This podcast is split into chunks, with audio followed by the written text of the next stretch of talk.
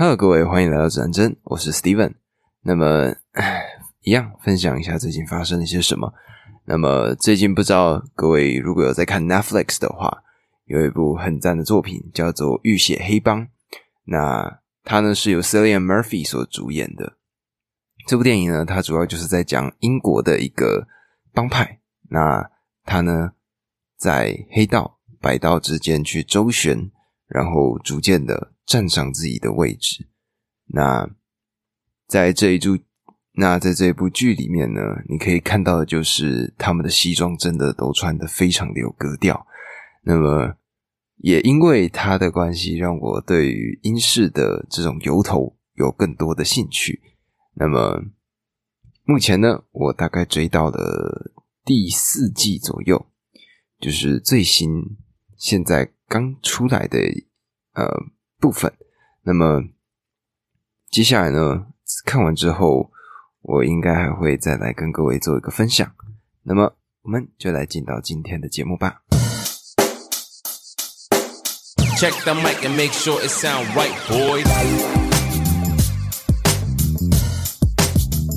Hey，，你们知道，实际上。李白是怎么从原先一个整天呃有点像当时那个年代的小混混，到后来慢慢的从他原先的状态脱离，变成了现在我们国文课本里面一定都会看到的诗句呢？当时这个李白呢，他呢就来到了路边，他看到一个老婆婆，这个老婆婆呢，她当时。拿了一根很粗很粗的铁棒，想象一下它的粗度大概是小黄瓜这样子的一个粗度。他看到这个老婆婆拿着这一根铁棒，对着石磨来回的搓，来回的搓。那李白就觉得很奇怪，他说：“老婆婆，你在做什么呢？”那这老婆婆那时候就回答说：“我呢，正在做铁针。”就是缝针线的那种铁针。那李白看了他就笑了，他就说：“老婆婆，你这你要磨多久啊？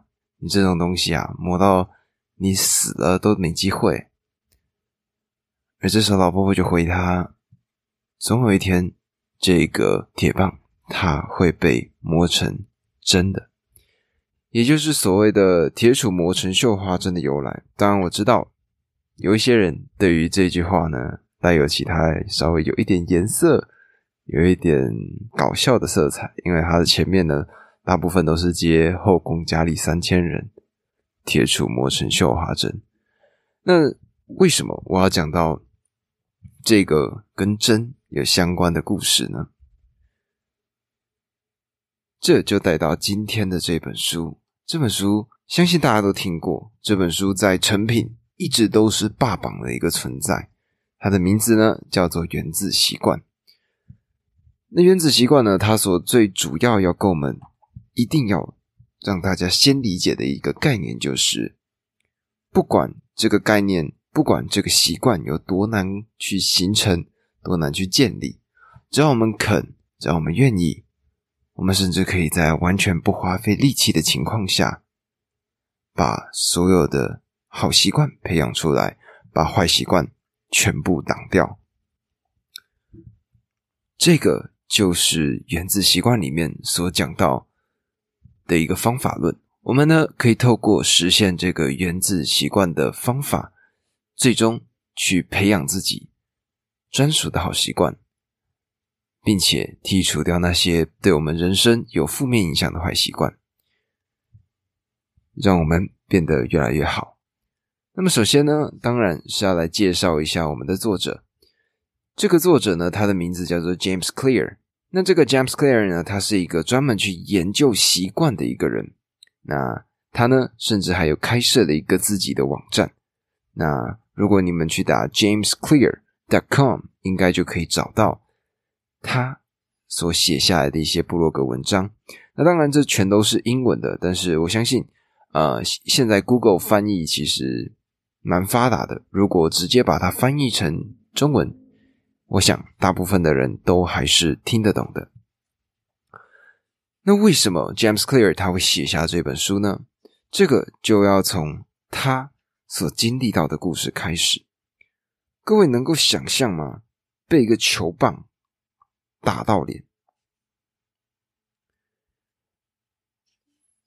而这个就是 James Clear 他所发生的故事。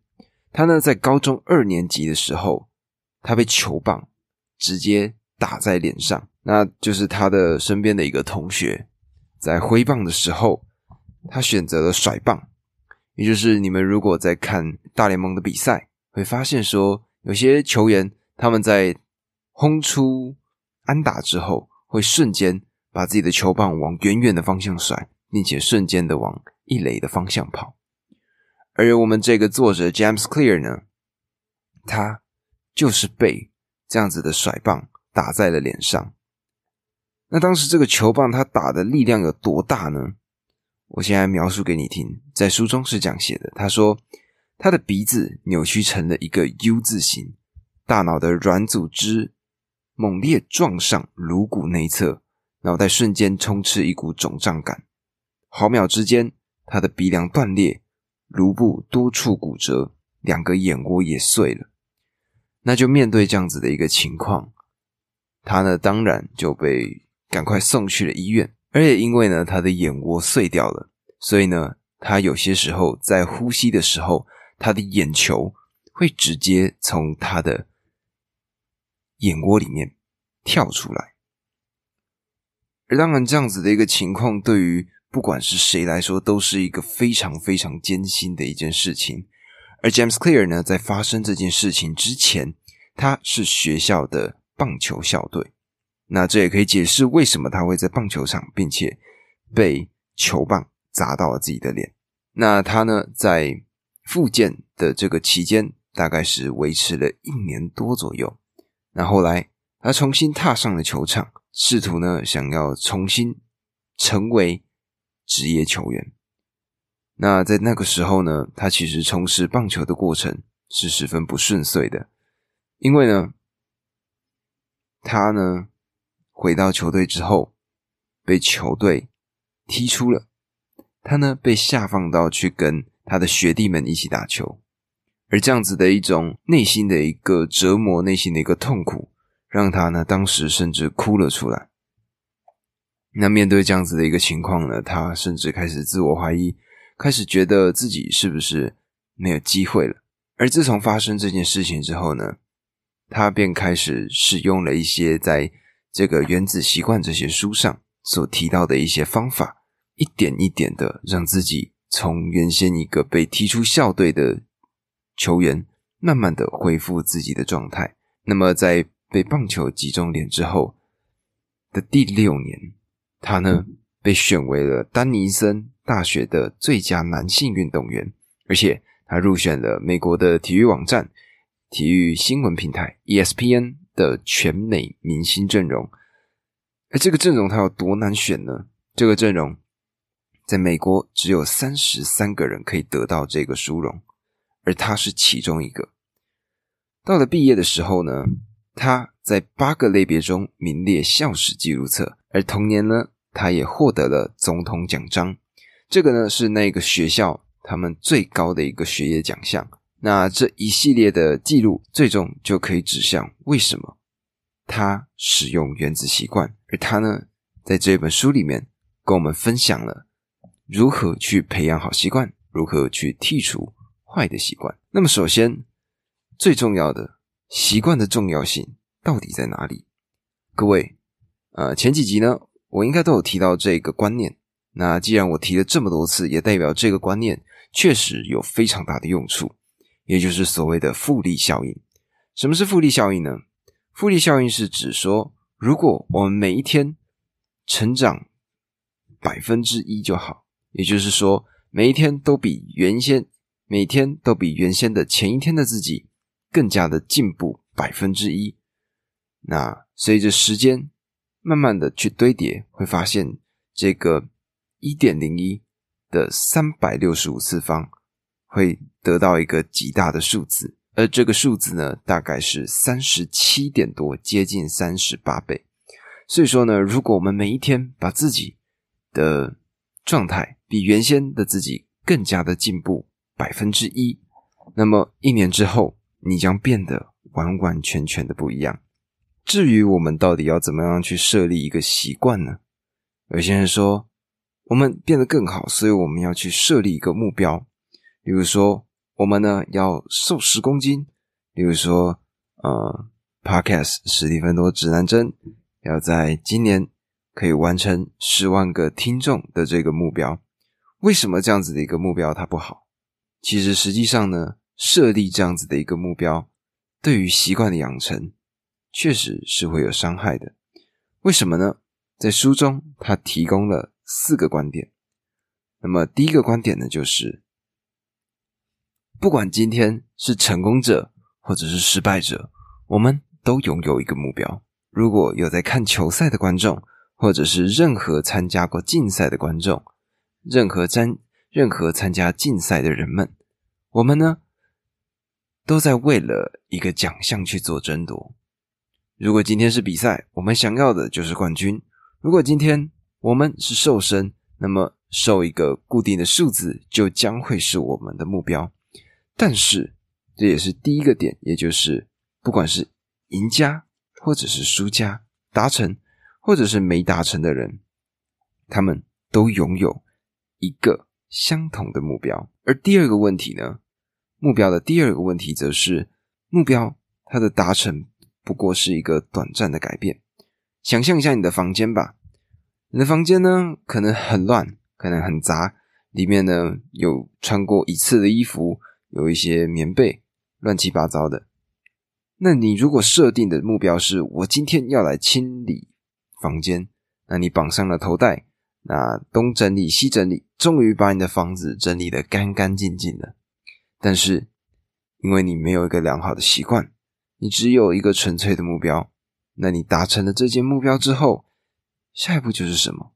下一步就是你会回归到你原先的状态，你的衣服又会开始堆在椅子上、地板上、床上。那这样子的过程，一个月、两个月过后，房间它怎么又变回那个乱糟糟的样子了？所以目标呢，它不过是一个很短暂的改变。而对于目标的第三个问题呢？就是目标，它限制了你的快乐。不知道各位有没有听过这样子一段话，就是说，哦，一旦达成了目标，我呢就会快乐。如果今天这个目标就是做不到呢，那么你是不是就一直活在痛苦当中呢？而这个就是目标会限制我们快乐的最大因素。而这个就是待会会讲到的，就是我们要学着去爱上过程。而目标当然还有第四个很大的问题，那就是目标跟长期进步有互相的矛盾。也就是说呢，如果我们是目标取向的心态，比如说我要瘦十公斤，比如说我呢要在年底的时候达到十万个听众这样子的一个目标，它呢会造成一种溜溜球的效应。也就是说呢，不知道各位有没有这样子的经验，比如说为了一个表演比赛。我们呢，拼尽全力的去练习。像以前我在国中的时候，有这种爱国歌曲竞赛。那为了这个爱国歌曲呢，我们就会在呃课间或者是下课的时候，我们呢就会去练习，就会去排队形，就会去唱歌，然后去编动作。但是当比赛结束之后，我们呢就再也不会去练习这件事情了。这个。就是我们在面对比赛的时候的心态。但是如果今天是你的生活，如果今天是你一辈子的事情的时候，设立这样子的一个短期的目标，会让你在达成之后停下你自己的脚步，而这样子的一个状态，就会让你又回归到自己原先原本的自己。所以，我们不应该去设立一个目标，而实际上的事情是。我们应该做的是去设计一个适合的过程，设计一个适合的系统。那这个呢，就是这本书最重要、最重要的理念。也就是说呢，如果今天我们可以成功的设立一个完美的系统，设立一个完善的系统，我们呢就可以安安稳稳的完成很多很多大大小小的事情。例如说，有一本书呢，他们就是透过了原子习惯的方法，成功让一千多万人成功戒烟。那这个呢，就是改变习惯的四个方法。那首先呢，改变习惯最重要的事情就是改变你的身份认同。什么叫做改变自己的身份认同呢？假设今天呢，有一个爱抽烟的人，他戒烟了。那么今天有一个陌生人甲，他走过去递烟给他。同样面对到抽烟的状况，有些人的回答会说：“哦，不好意思，我戒烟了。”而另外一种人会说：“哦，我不抽烟。”光是这样子的一个身份认同，就已经有办法让大部分的人去分辨出谁在戒烟这件事情上成功的几率会比较高。那大家也可以猜到了，就是那个说我不抽烟的这个人。那为什么会这样说呢？因为身份认同会让你去试图找到跟这个身份相同的事情。如果我今天说的是我正在戒烟。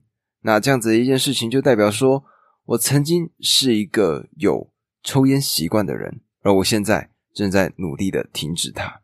所以你是从有慢慢减到零的这个过程。而如果今天你是说，哎，不好意思，我不抽烟，那么你的身份认同呢？可以想见，你就是一个不抽烟的人。而这个例子有吗？有这样子的人吗？答案是有的，而书中呢就有一个作者的朋友，他呢就靠着随时问自己说，一个健康的人会怎么做，成功减掉了一百磅。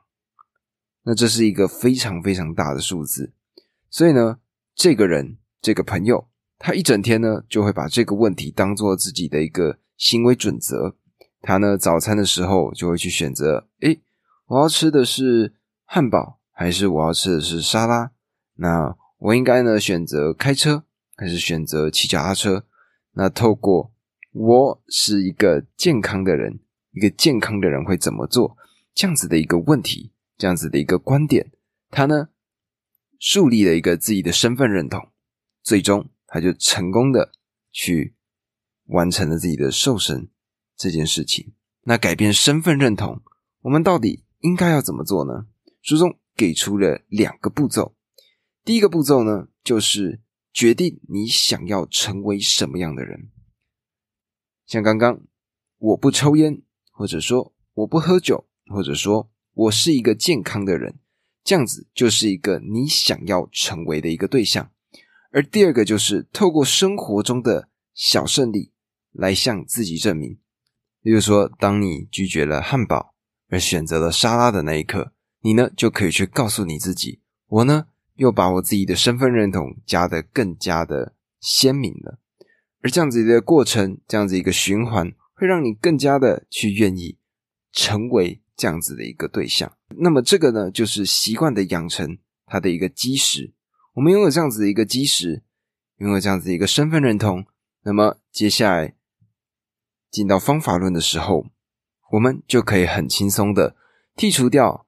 坏的习惯，并且培养出良好的习惯。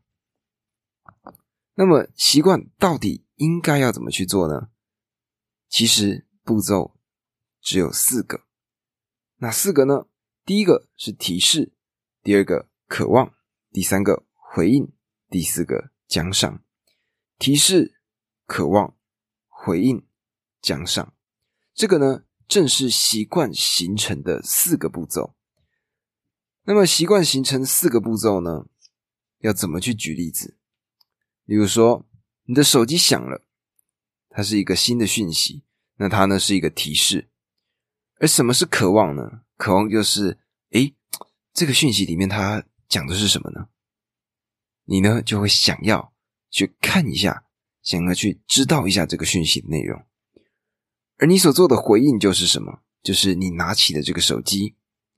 那你得到什么样的奖赏呢？就是你满足了你知道讯息的内容的渴望，拿起手机这个动作就跟手机这个响铃连接在一起了，而这个就是所谓的习惯回路。透过这四个提示、渴望、回应、奖赏这样子一直去循环，一直去循环，最终就会变成我们现在的一个习惯模式。那么这本书就是在告诉你，从这四个步骤方面去一一击破、一一执行，我们呢就有办法创造出好习惯跟坏习惯了。那么接下来呢的四个步骤，我呢都会先以好习惯来当做它的主要步骤，也就是我们养成一个好习惯都必须要做些什么。那在每一个细节、每一个步骤的时候的尾声。我呢会讲到说坏习惯要怎么样去戒除。那么首先就来到了刚刚的第一个步骤，也就是提示。那要怎么让提示去形塑我们的好习惯呢？第一个就是让提示去显而易见。那么我们究竟应该要怎么让提示显而易见呢？首先，所有的行为改变的最重要的开始。始于觉察，那么这个呢，就可以讲到说，之前我在看心理学相关的书籍的时候，他说讲到说，哎，当你感受到愤怒的时候，你就可以告诉自己，我很愤怒。那当你去觉察到这样子的一个情绪的时候，你等于跟这个情绪做出了一个隔离。那么成功隔离之后，你呢就比较容易把自己的情绪。慢慢的抚平下来，而这个就是所谓的察觉，这也是这也是让提示显而易见最重要的第一步。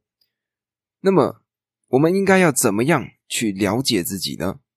这里书中提到了习惯记分卡，那这个习惯记分卡呢，它可以帮助我们去察觉我们自身的习惯。那这个实际上我们该怎么用呢？好，这边举一个例子，例如说。我们呢，在起床之后，我们呢就把我们所做的事情写成一个清单。例如说，来起床，第二个关闹钟，第三个看手机，第四个去浴室，第五个量体重、淋浴、刷牙、用牙线、穿衣服、泡咖啡。那这个整张的列表列完之后呢，去审视自己的每一个行为，问问自己说：这个是好习惯、坏习惯？或者是不好不坏的习惯，那么如果它是一个好的习惯，那么就在旁边加上一个正号；如果是一个坏习惯，那么当然就是加上一个负号。如果呢它是一个不好不坏的习惯，那么就在旁边写上一个等号。那为什么要这样做？也就是说呢，我们在写下这些正负或者是等这些符号的时候，我们呢就可以去觉察到自己。正在做的一些状况，正在做的一些事情，进而才有机会去改变。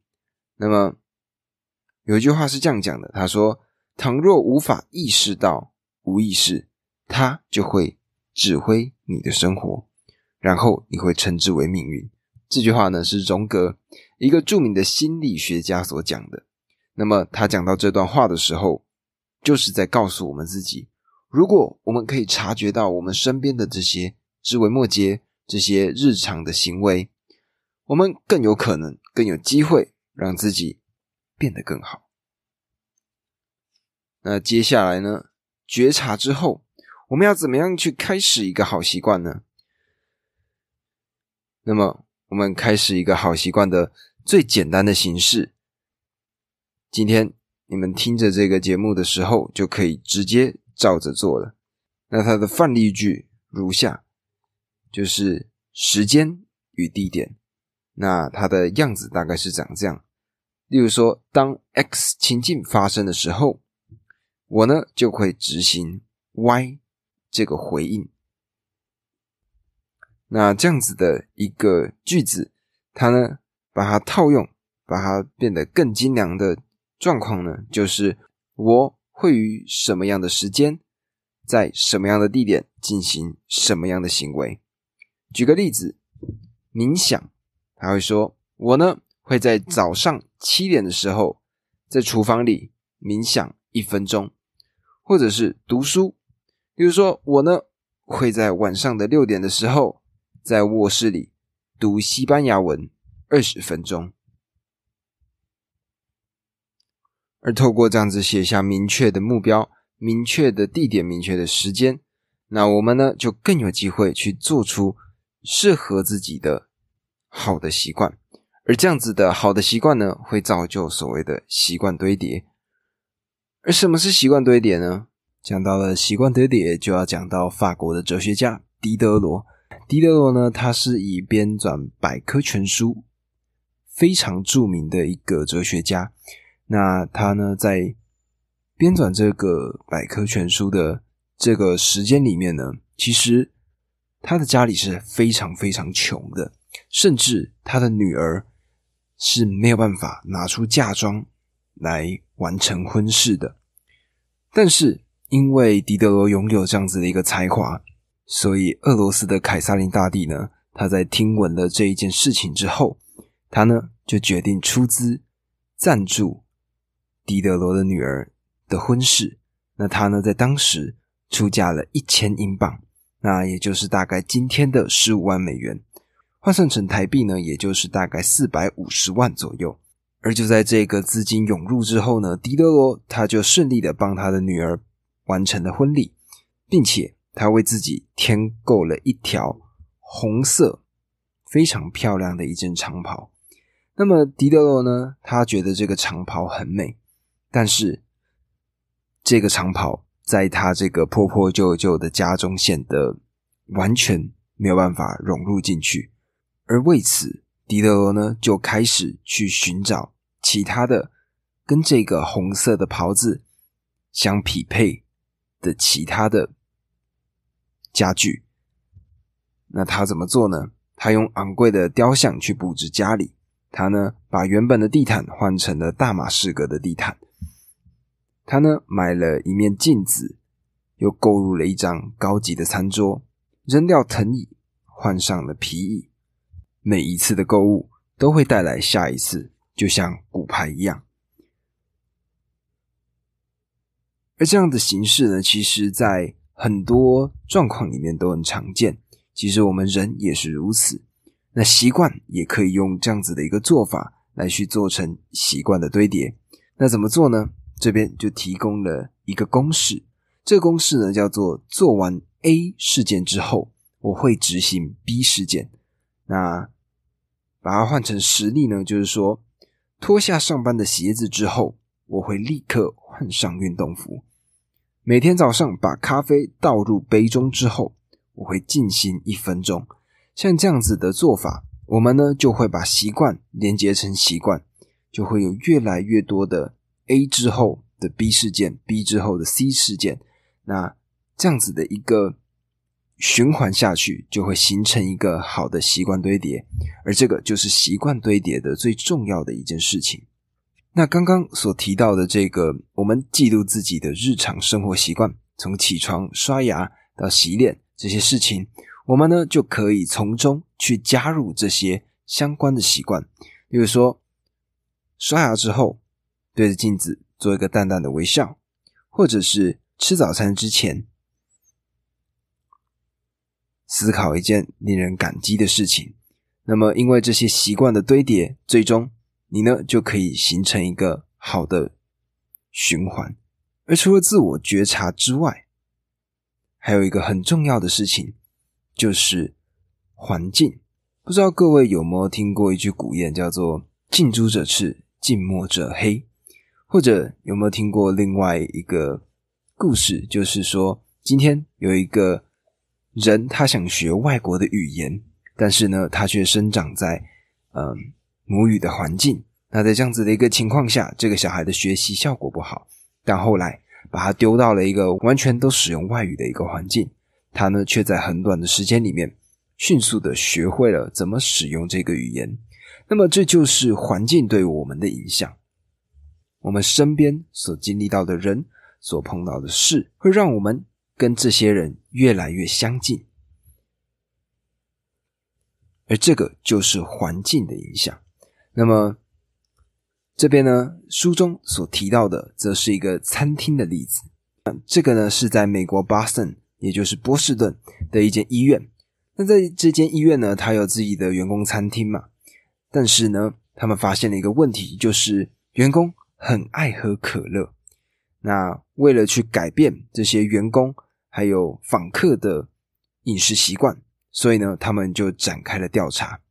就他们发现了什么？他们发现呢，在这个布置图里面，他们看到了各个角落都出现了免费拿可乐的一个架子，等于说你走在这个餐厅里面的时候，你会看到各式各样跟可乐相关的诱惑，而这也是为何这些员工会很顺手的就拿起了一罐可乐。那为了改变这个情况，当时这个医生他的决定就是把这些可乐全部改成了矿泉水。那透过这样子的一个做法，员工饮用可乐的这个频率就大大的降低了。所以可见环境对于我们是有多么重要的一件事情。那么在习惯上，我们到底可以怎么样去做一个？布置让我们拥有更好的一个习惯状态呢？有没有听过在对的地点做对的事情这样子的一句话呢？那这个其实就是好的习惯去形成的一个很重要的事情。各位想象一下，各位知道为什么有一些人很容易失眠吗？其实呢，这这跟他们使用床这件事情的习惯有关。有些人呢，他们倒在床上就是划手机。或者是甚至吃饭、看书、做各式各样的事情，所以呢，在他们的脑海的设定当中，坐在床上，他所拥有的选择非常的多，而这样子的一个状态，就会让我们更容易躺上床之后，因为脑部的设定，让我们觉得说，哎，我们不是要睡觉的，所以我们才会更容易出现失眠的情形。那如果换个角度，那所以这就是，如果我们要形成一个习惯，我们就试图将地点跟习惯绑在一起。床就是用来睡觉的，书桌就是用来读书的，厨房就是用来吃饭的。那么这时候有人会问啊，就说：“哎，那如果说现在像这样子的情况，如果是住在一个小套房里面，那呃空间不大，可能有床有书桌。”那就最多多了一张椅子这样子，那到底该怎么去处理呢？答案就是尽可能的让每一个空间有每一个空间该有的任务。床拿来睡觉，书桌拿来办公，拿来念书。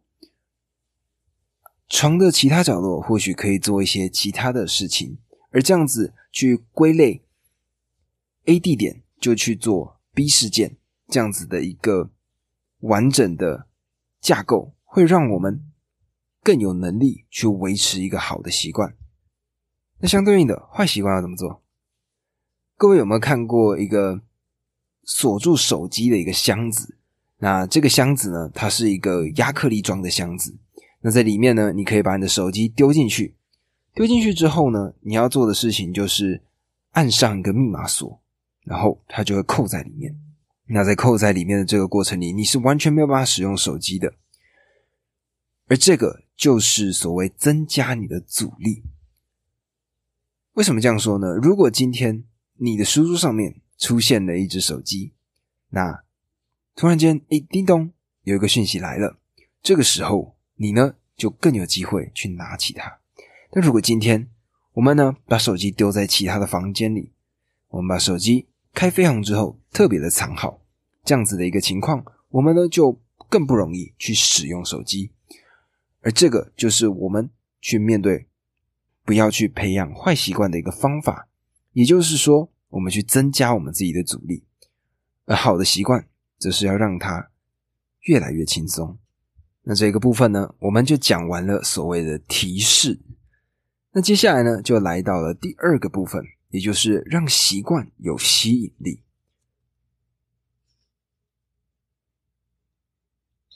那么，如何让习惯有吸引力呢？在书中呢，他们所提到的叫做运用诱惑捆绑。那什么是诱惑捆绑呢？诱惑捆绑在书中他们提到了这样子的一个例子。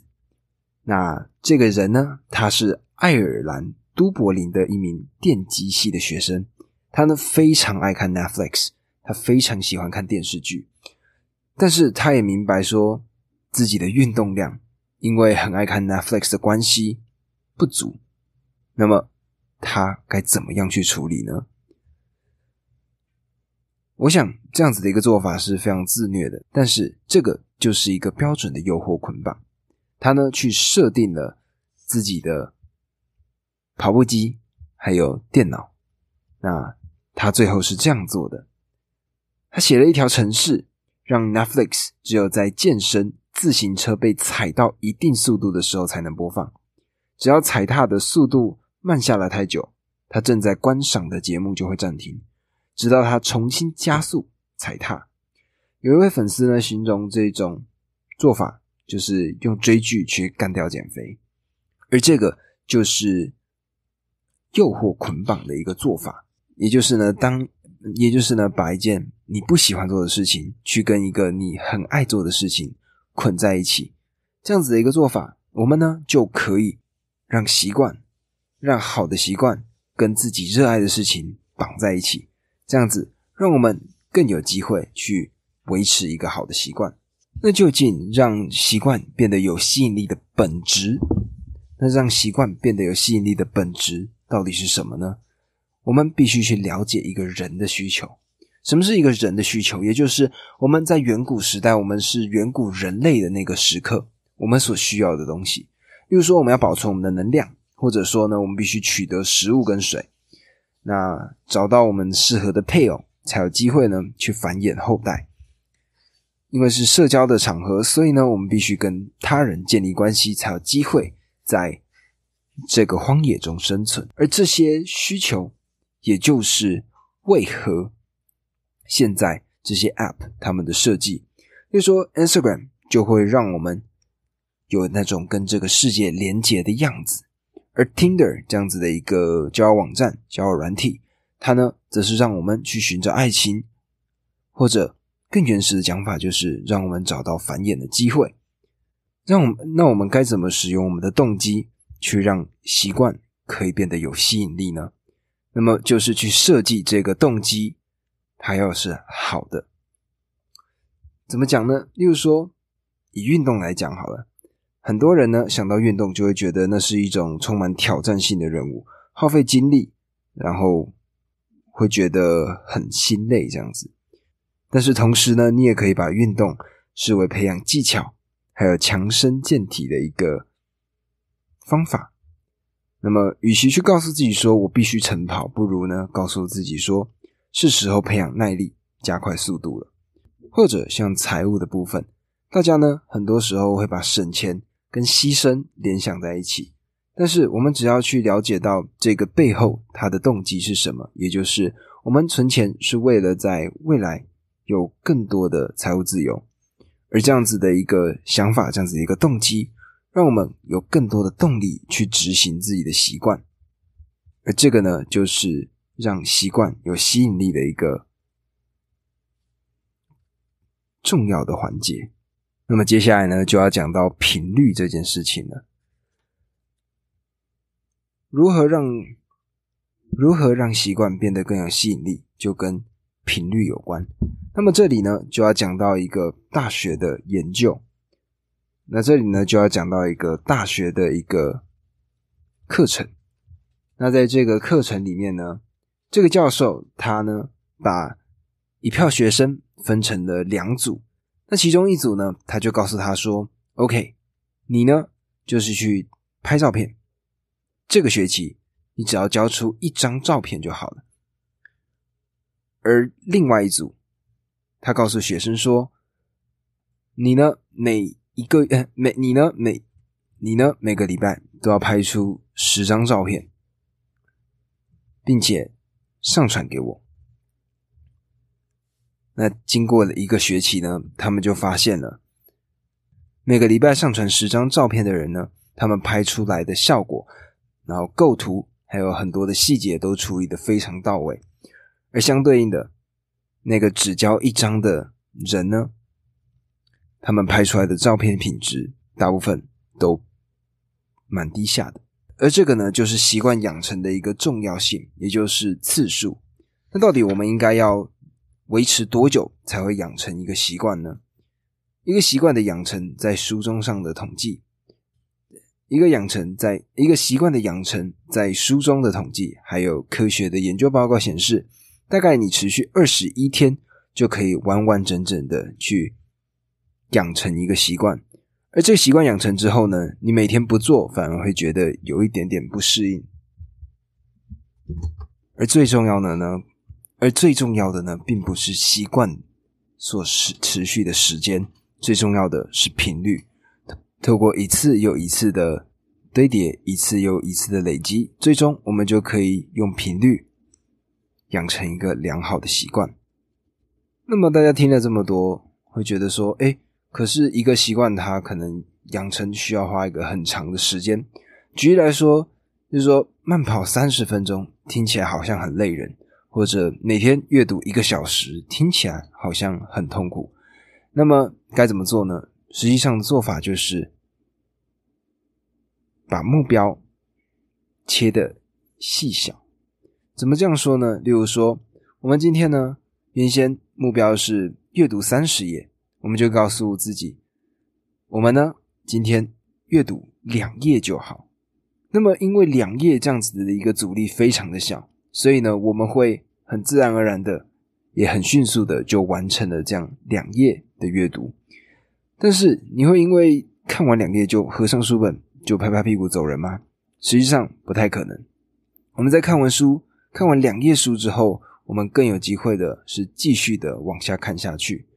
所以，如果今天这个习惯的养成看起来非常的大，我们呢就试图先从小的做起，比如说跑步三十分钟，就把它改成把鞋带系好。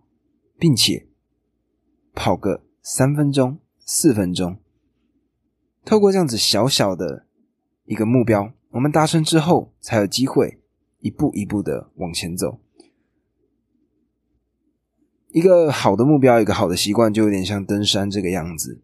当你看着山顶的时候，我们会觉得说：“哇，好高，好远，好像做不到。”但是当你一步一步，每一次只要告诉自己：“哎，我往前两步，我我往前两步，往上走，往上走。”走久了，最终目标就会达成，习惯就会最终养成了。那么，同样的，坏习惯这样子的一件事情，要怎么样去阻断它呢？其实很简单，就是让这个行动变得超级无敌困难。书中呢提到的一个。书中呢提到了一个习惯专家，他的名字呢叫做尼尔艾欧，他呢就提供了他自己的一个亲身经验。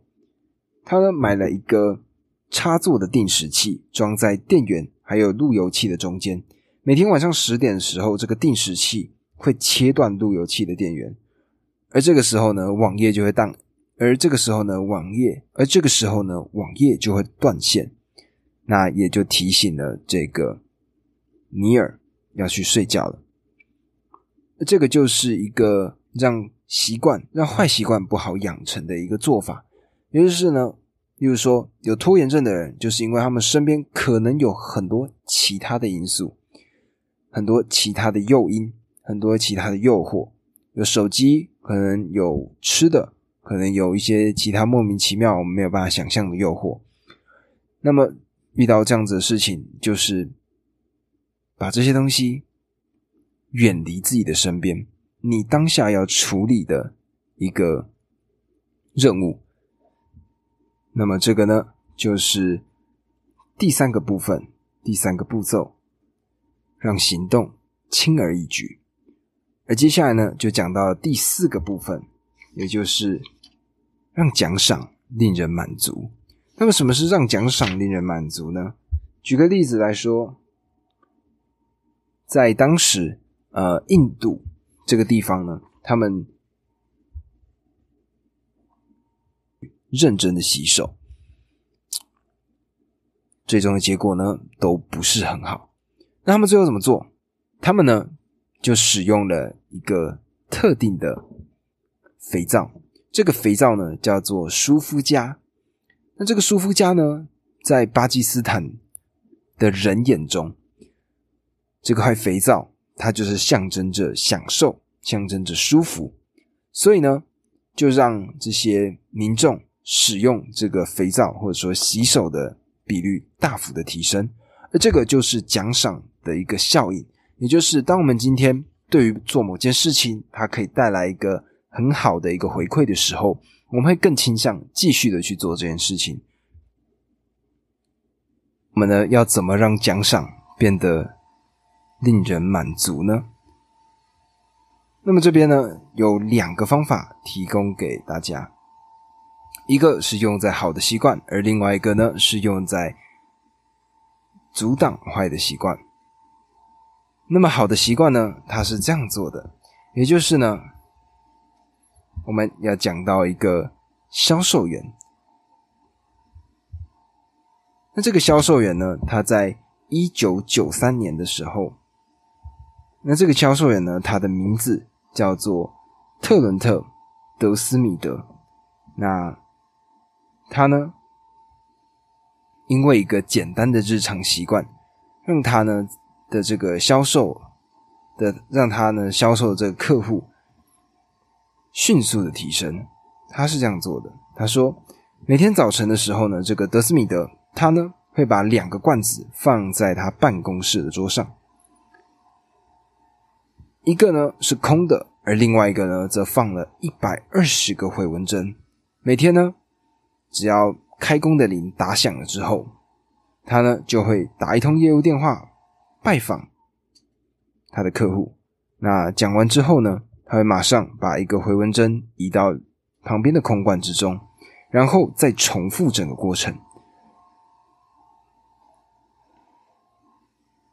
他呢就这样子，每打一通电话就丢一个回纹针，每打一个电话就丢一个回纹针。那么在不到十八个月的这个时间里面，这个德斯米德呢，他就为公司赚进了五百万美元。到了二十四岁的时候，他的年薪高达了七万五千美元，相当于现在的十二万五千美元，也就是台币的大概三百六十万。而这样子的习惯模式呢，也让他迅速的高升，并且在其他地方找到了薪水更高的工作。而这个就是一个让奖赏显而易见、让奖赏令人满足的做法，也就是逐一去记录它，透过习惯的追踪，也就是将回纹针丢到另外一边这样子的一个做法。我们就可以迅速的去统计出来我们所做出来的这些成果。那透过一点一点的堆叠，我们就可以看到我们做了多少。例如说呢，像当时呃我在复习考试的时候，如果我今天念完了我今天的进度，我就会拿红色的笔在方格纸上涂上红红的一块。就是如果各位有看过方格纸的话，上面有一格一格的，我呢就会涂上一格。那么，随着时间的推进，我每一天呢都会画上一格，你就会发现，原先这一张白纸一格一格的逐渐涂上了红色的墨水笔，那你就会发现，你每一天都很认真的在念书，很认真的在学习。那这样子的一个做法，就是在记录你。的好习惯，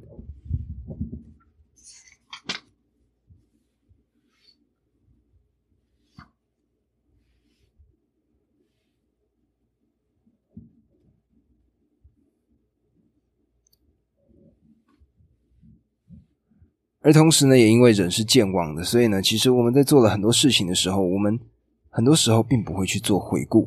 但是如果我们今天有一个这样子的记录系统，当我们今天呢遇到一些挫折，或者说比较难过、比较低潮的时候，我们呢再去看一下记录的这一张纸，记录的这个表，这个表格，那我们就会发现，哇，原来我们已经做了什么，我们已经走了这么远了。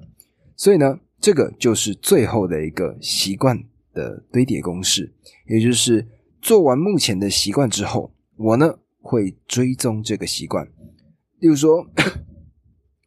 例如说，在健身房健身；例如说，在健身房完成一组训练之后，我呢会记录在健身日志上，或者说把碗盘放进洗碗机之后，我呢会写下自己刚吃的食物。这样子的一个做法，我们呢就可以写下，我们呢就可以完完整整的记录这些日常的小习惯。而这个持续的动力，就会让我们可以把所有的习惯、好的习惯渐渐的养成。那么，要怎么样去剔除坏的习惯呢？刚刚讲到奖赏要让它令人满、令人满足，那相对应的坏习惯就是要让它的惩罚变得非常非常的痛苦。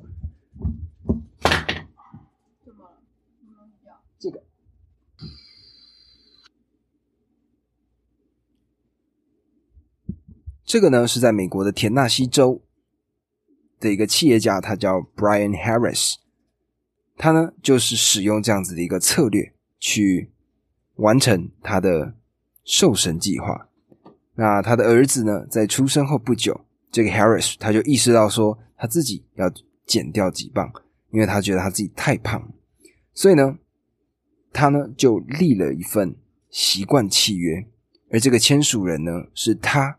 跟他的教练版呢就这样写：Brian Harris 在二零一七年第一季的首要目标是再是再次开始执行正确的饮食，好让自己感觉更好，看起来更好，并且达成体重两百磅与体脂率百分之十的长期目标，并且在最后他写下了一个可以帮他达成这个目标的。日常习惯，也就是一个小小的做法，比如说记下每日所吃的食物，并且每天量体重。最后，他列出了一个，接着他再列出了失败时候的惩罚。他说，如果 Brian 没有做到这两项，下列惩罚呢将被执行。他必须在当季剩余的每一个上班日，还有周日早晨穿着正式的服装。正式服装的定义呢，是不能穿牛仔裤、T 恤、帽 T 或者是帽或者是短裤。此外，若一天忘记了记录所吃的食物，他还必须给乔伊两百美元随他花用。而这个契约呢，由他的教练、还有他的妻子跟他本人完成了署名。那透过这样子的一个做法呢，他就必须要去执行他这些习惯。因为他只要没有达成，他呢就会付出他必要的，他呢就必须接受这些惩罚，他呢就必须缴纳这些罚款。而在这样子的一个契约之下呢，这位企业家他成功的减肥了。而这个呢，就是让好习惯养成，让坏习惯变得很困难的一个做法。透过原子习惯最重要的几个概念。也就是第一个，让提示显而易见；第二个，让习惯有吸引力；第三个，让行动轻而易举；第四个，让奖赏令人满足。所以呢，透过在刚刚这一系列所讲解的这个原子习惯的做法，我想每一个人都有机会让自己变得越来越好，养成更多好的习惯。那么，这个呢，就是今天。最主要想跟各位分享的一个内容。那么，那么各位呢，其实也很常会有想要看书，但是买了书却不看的情况。那这个呢，其实是其中一位听众他呢所跟我分享的一件事情。所以呢，这本书可以说是讲给其中一位听众听的。那么，希望呢你在听完了这个原子习惯之后，可以好好的去。行做出自己的好习惯，并且去剔除自己的坏习惯。而当然，原作中一定有更多、更细节、更多不一样的部分，因为每一个人对于书中的观点都会有自己不一样的见解。而我呢，则是将这一本《原子习惯》它的重要的重点提取出来，并且制作成这一集单集。那么，希望今天的这个《原子习惯》能够让你们。有所收获。